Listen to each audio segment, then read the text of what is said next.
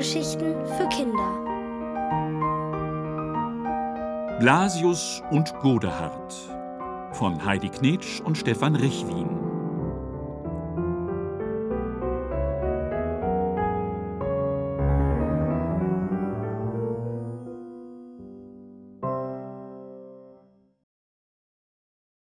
Ein himmlisches Paar. Manch einer stellt sich den Himmel vor als einen unendlichen Raum, in dem Schäfchenwolken wie Sofas herumschweben, und auf diesen Wolken sitzen harfespielende Engel.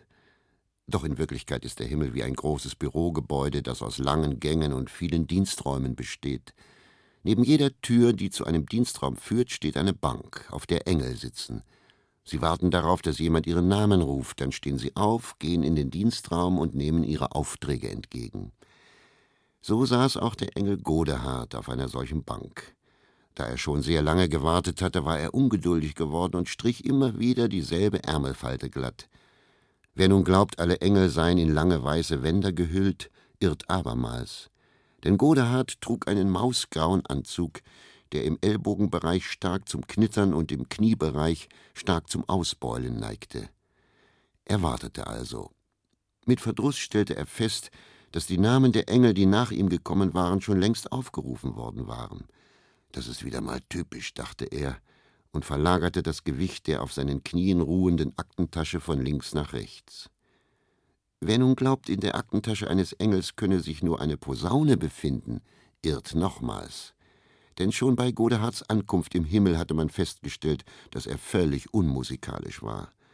So trug er in seiner Aktentasche keine Posaune herum, sondern Akten oder genauer gesagt eine Sammlung aller Vorschriften, die Engel bei der Durchführung ihrer Aufträge zu beachten hatten.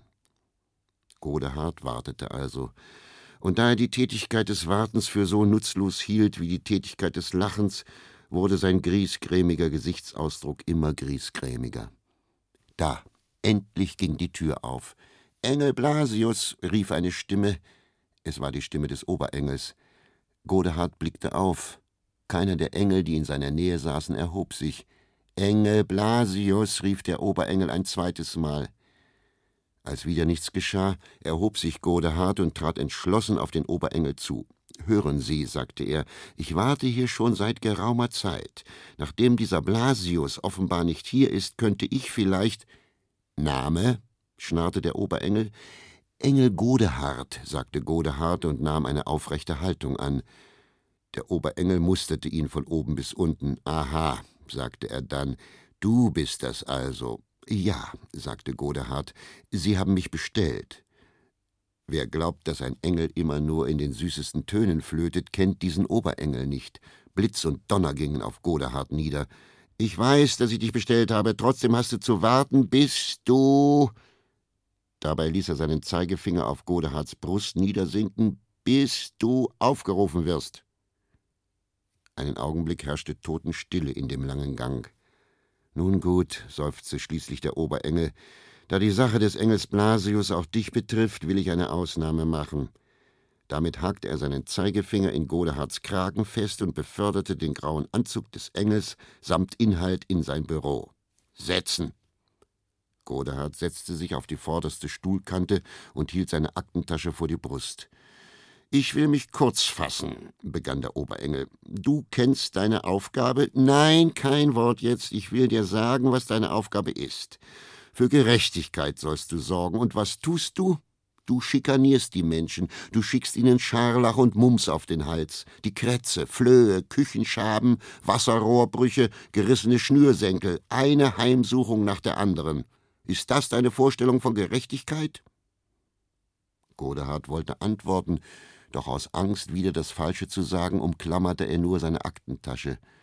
Du hast Schande über den Himmel gebracht, kam es von oben heruntergehagelt, und damit das ein für allemal abgestellt wird, erhältst du ab sofort einen Begleiter. Welchen Begleiter? fragte Godehard hinter seiner Aktentasche hervor. Den Engel Blasius, sagte der Oberengel, du wirst keinen Auftrag mehr ohne seine Zustimmung erledigen. In diesem Augenblick flog die Tür auf, und ein merkwürdiges Wesen kam hereingestolpert. Es hatte eine Frisur wie ein Wischmopp, einen breiten Mund und übermütig blitzende Augen. Es musste sich um einen Engel handeln, denn das Wesen hatte ein paar Flügel auf dem Rücken mit roten, gelben, grünen und blauen Federn. Blasius, stöhnte der Oberengel, warum kommst du jetzt erst? Der Engel Blasius verdrehte die Augen und blickte unschuldig zur Decke. Es war so gemütlich auf meiner Wolke, ein süßer Schlaf hielt mich umfangen. Während er dies sagte, zwinkerte er Godehard mit dem linken Auge zu der Schlaf des Gerechten, voll erquickender Träume, voller Musik. Während er dies sagte, streckte er Godehard blitzschnell die Zunge heraus. Spar dir deine berühmten Ausreden, sagte der Oberengel. Verpennt hast du. So kann man das nicht sagen. Es war eine betörende, eine betäubende, eine wahrhaft durchgeistigte Himmelsmusik, schwärmte Blasius und zwinkerte Godehard zu. Der Oberengel breitete die Arme aus und ließ sie wieder herabfallen. Blasius, du bist ein Taugenicht, sagte er. Statt den Menschen Gerechtigkeit zu bringen, spinnst du die ganze Welt in deine Zuckerwatte ein, schaffst eine Wohltat nach der anderen. Ist das deine Vorstellung von Gerechtigkeit? Wo andere ihr Pflichtgefühl haben, da hast du einen Wackelpudding mit Vanillegeschmack. Vanille, hauchte Blasius und atmete tief ein. Ein betörender, ein betäubender Duft, der Schweig. Die Federn des Oberengels bebten. Ab sofort bekommst du einen Begleiter. Da, er sitzt vor dir. Bei diesen Worten rammte er seinen Zeigefinger in Godehards Aktentasche. Du wirst keinen Auftrag mehr ohne Godehards Zustimmung erledigen. Godehard ließ seine Aktentasche auf die Knie plumpsen. Was? Ich soll auf diesen, diesen Papagei aufpassen? Ja, sagte der Oberengel, und dieser Papagei wird auf dich aufpassen. Was der eine zu wenig gibt, gibt der andere zu viel. Ihr seid das ideale Paar. Morgen beginnt euer Dienst. Und jetzt geht. Draußen auf dem Gang starrten sich Blasius und Godehard feindselig an. Wenn du mir noch einmal die Zunge rausstreckst, rupf ich dir alle Federn aus, sagte Godehard. Und ich mal dir deine Aktentasche rot an, sagte Blasius. Und damit du es gleich weißt, meine Gerechtigkeit ist wie Schokoladenkuchen mit Zuckerguss. Und meine wie Hafergrütze mit Trockenbrot, keifte Godehard. So standen sie noch eine ganze Weile im Gang der himmlischen Behörde und beschimpften sich. Die meisten Menschen halten Gerechtigkeit für eine Gabe des Himmels. Das mag schon richtig sein, aber es kann zuweilen eine sehr merkwürdige Gabe sein, wie Hafergrütze mit Zuckerguss.